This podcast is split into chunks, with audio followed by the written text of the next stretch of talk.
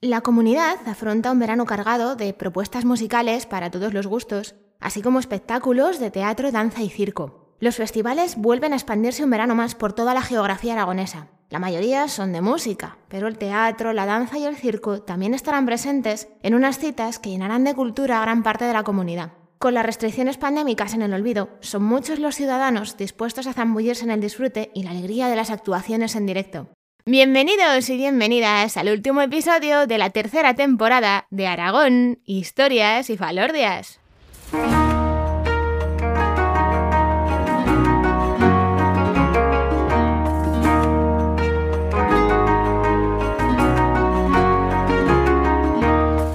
Hola viajeros y viajeras, os habla como siempre María Argota, historiadora y divulgadora cultural y oye, qué lejos que se queda ya el mes de septiembre, ¿eh? Que es cuando empezábamos esta temporada hablando de la leyenda de Doña Blanca de Albarracín. Y mirad, más de 10 meses después, en los que pues hemos conocido nuevas leyendas. Hemos dado voz a personajes que son de aquí, pero también que no lo son, aunque tienen mucha relación con Aragón. También hemos viajado a diferentes sitios y hasta vivido algunas tradiciones. Bueno, pues hoy llegamos a un episodio final que tiene muchísimo que ver con el verano. Y es que para que nos vamos a engañar, en esta época es cuando se concentran la mayoría de los festivales de la comunidad, por eso el buen tiempo y esas cosas. En este episodio 71 cerramos la tercera temporada haciendo un recorrido por tres festivales para darle mogollón de caña al verano.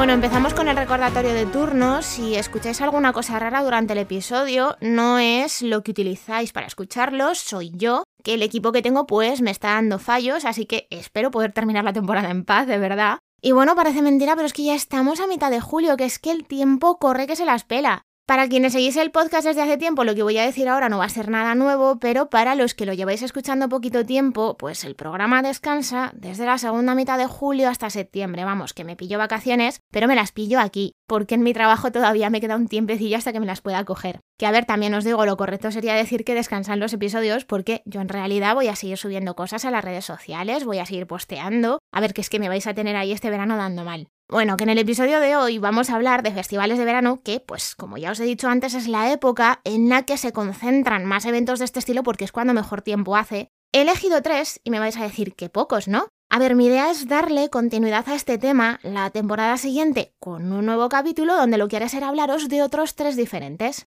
Hoy lo que vamos a hacer es un recorrido que nos va a llevar por Huesca, Zaragoza y Teruel, así en este orden, y en el que vamos a conocer tres festivales que esta vez van a ser veteranos, en los que veréis que la música tiene un papel bastante importante, pero no es la protagonista absoluta porque hay más actividades que se celebran en torno a ellos. Así que, ¿preparados? ¿Listos? Pues empezamos.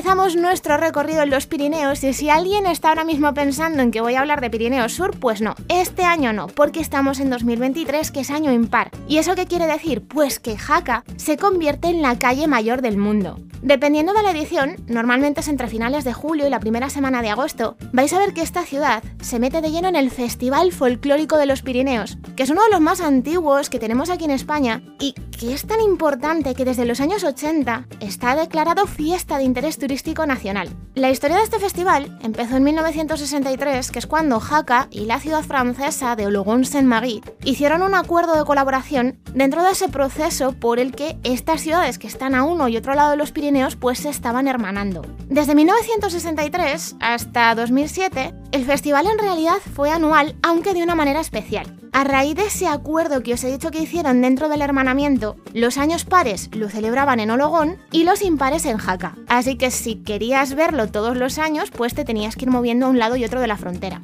Pero desde la edición de 2009, Jaca lo celebra en solitario de forma bienal. Eso quiere decir que lo hacen una vez cada dos años, porque en Ologón tuvieron una serie de problemas financieros bastante gordos, que son los que hicieron que desde el año 2008 allí ya no lo celebren.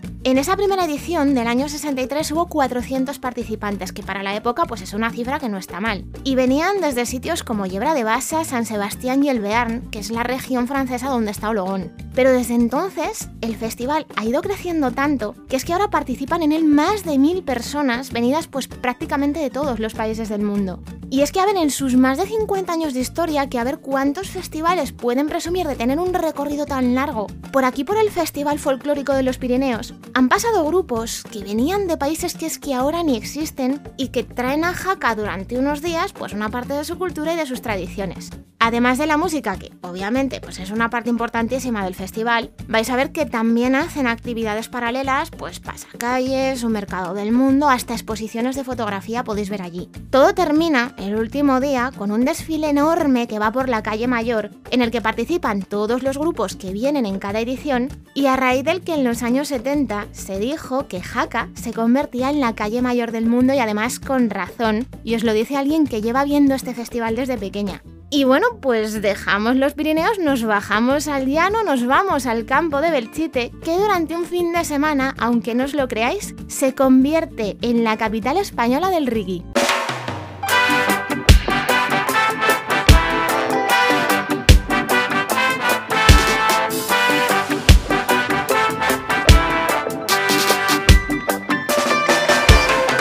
Uno de los pueblos que os vais a encontrar dentro del campo de Belchite es Azuara, que además de tener una villa romana muy bonita, que es la de la Malena, que por cierto tiene unos mosaicos que son impresionantes, bueno, pues entre finales de junio y principios de julio, siempre dependiendo de la edición, durante un fin de semana se convierte en una referencia nacional para los fans del reggae. El Lagata Reggae Festival acaba de cumplir 20 añitos y de los tres festivales de los que vamos a hablar hoy, yo os diría que este es el más viajero porque es el que más veces ha cambiado de lugar, pero es que hasta ha cambiado de nombre. Y esto os lo digo porque cuando nació en 2004 al festival lo llamaban el Lagata Bajunto, que de hecho es como lo conocí yo. Y esto es porque se empezó celebrando en Lagata, que es el pueblo del campo de Belchite, que durante unos años pues estuvo acogiendo el festival. Aquella primera edición pues duró solamente un sábado de julio y en el cartel pues podíais encontrar a Yasta, Guiandem y la tribu Selectas y tuvo tan buenísima acogida que desde 2006 ha pasado a celebrarse durante todo un fin de semana. Después de estar siete años en tierras berchitanas, pues en La Gata se trasladó al camping municipal de Zaragoza y aquí en la Capi lo hemos celebrado durante nueve ediciones, aunque os tengo que decir que cambiando de espacios hasta dentro de la propia ciudad. En 2022, el La Gata Reggae Festival, pues lo que hizo es volver otra vez a su casa, al campo de Belchite, pero esta vez se fue al pueblo de Azuara que con la edición de 2023 os tengo que decir que lleva dos años acogiendo el festival y además con un exitazo pero tremendo. Este año os quiero contar una cosa y es que por ser el 20 aniversario iban a traer a uno de los grandes del reggae como cabeza de cartel que es Cayman y Marley y sí, con ese apellido pues ya os podéis imaginar es hijo de Bob Marley. Pero no ha podido ser porque el artista pues ha cancelado toda la gira que le iba a llevar por aquí por Europa, por Marruecos y hasta por la zona del Océano Índico. Pero os tengo que decir, le buscaron un buen sustituto que es Barrington Levy, que es una de las leyendas del dancehall, que esto es un género musical que tiene sus orígenes en el reggae. Como este festival se ha ido haciendo pues cada vez más conocido, decidieron buscar una solución a ese tema que hay de la falta de alojamiento y se acabó creando una zona de acampada que es que eso es algo que es muy de la gata, es algo de lo que ellos están muy orgullosos. Pero igual que os he dicho que en el Festival Folclórico de los Pirineos, aquí no solo os vais a encontrar reggae, si os animáis a venir, aunque sea por probar, pues veréis que hay food trucks con muchísimos tipos de comida y lo de la música jamaicana. También hay talleres de baile y de circo, un espacio al que llaman Reggae Kids, que es para niños hasta 14 años. Hay pasacalles y hasta un circuito ciclista para los que son más deportistas. Y bueno, pues vamos a cambiar de registro, pero además bien, porque del reggae vamos a saltar al folk más puro y lo vamos a hacer cerquita de Teruel Capital.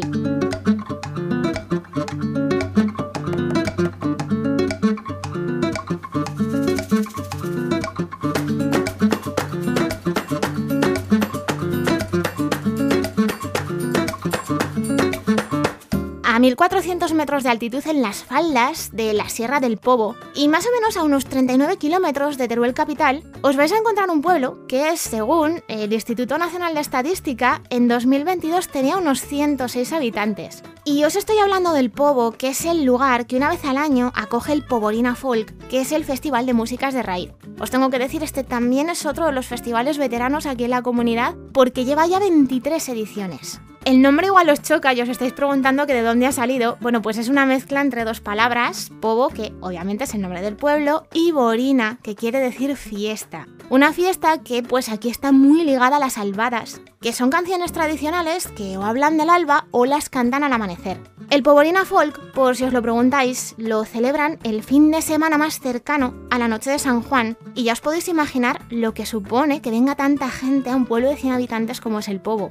Una de las cosas que hace especial a este festival y de la que están muy orgullosos en el pueblo es que está impulsado y organizado íntegramente por los voluntarios de la Asociación Cultural El Ardacho, que son los que se encargan de sacarlo adelante todos los años. La primera edición del Poborina la celebraron en el año 99, que anda que no ha llovido, y trajo hasta las calles del Pobo a seis grupos que venían de Teruel, de Zaragoza, de Guadalajara y de Castellón. Y como le ha pasado a los otros dos festivales, pues este se ha ido haciendo cada vez más conocido y ha conseguido traer a grupos, pues por ejemplo, Vieja Nuey, los titiriteros de Binefar, Amparanoia, los artistas del gremio, es que ha venido hasta la moda. Y es que solo se ha nombrado unos pocos porque, claro, imaginad los que han pasado por aquí en 23 ediciones. ¿Qué es lo mejor del Poborina? Pues además del ambientazo que llena las calles, que todos los conciertos y todas las actividades son gratis, que es que pocos festivales, organizados desde pueblos tan chiquitines como el Pobo, pues pueden presumir de algo así. Pero no solo de música vive el Poborina, porque entre las actividades que van paralelas al festival y que son mogollón, pues os vais a encontrar una ruta interpretativa por la Sierra del Pobo y así pues animan a la gente que viene a conocerla. Una xiloteca para pequeños y mayores, que esto de una xiloteca es un espacio donde tienen juegos de madera que son tanto antiguos como modernos. Obviamente por las fechas, pues sí o sí vais a ver el encendido de las hogueras de San Juan. Pero es que también hay actividades de dibujo y pintura, hay cabezudos, hay catas de vino, yoga para toda la familia y por supuestísimo hay observaciones astronómicas, que esto a mí me flipa. Y es que pensad dónde estáis, que es la provincia de Teruel, que es que aquí vais a ver algunos de los cielos más limpios de toda España. Además, una cosa de la que también presumen en el Poborina es que han sido capaces de llevar una parte del festival a gente que no puede ir a él. Y por ejemplo, pues han llevado algunas actuaciones a sitios tan especiales como la residencia de mayores que está en el pueblo de Cedrillas, que más o menos estará como unos 10 kilómetros del Pobo. Y por si todo esto que os he contado no fuera suficiente, durante los días que dura el festival hay venta de recuerdos, hay puestos de comida, es que hay hasta un mercado artesanal, es que por actividades y cosas para hacer que no quiere. Mirad al Pobo, le ha acabado pasando como en su día le pasó a la gata y como ahora le pasa a Zuara, y es que la oferta de alojamiento no es que sea excesivamente grande. Y como las opciones disponibles no eran muchas, pues también crearon su espacio de acampada para tiendas, para caravanas y para camper. Pero se les ocurrió poner en marcha otra iniciativa para hacer algo más espectacular esta experiencia de poder venir a disfrutar del Poborina, y así es como nació el Glamping Poborina Folk. Que esto de glamping en realidad es una mezcla de dos palabras que son camping y glam. Es como una experiencia de camping pero con un poquito más de nivel. Lo que hicieron fue contactar con una empresa que lo que hace es montar varias tiendas de campaña que además tienen un tamaño considerable, las podéis ver por internet, y que pueden ser de dos a tres personas o también para cuatro, para cinco y para seis, y que además incluyen el desayuno en el precio, esto ya os lo he dicho, es como camping pero con un poquito más de nivel. Mirad, hay una revista que se llama Interfolk, que invitaba a la gente que la haré a que por lo menos venga una vez en la vida al Poborina. Yo os digo que no vengáis una, que vengáis dos, tres, que vengáis todas las que podáis. Como también os digo que una vez cada dos años os dejéis caer por el Festival Folclórico de los Pirineos o que una vez al año pues os animéis a ir al Lagata Reggae Festival. Y es que a ver, por festivales de verano en Aragón, pues que no quede.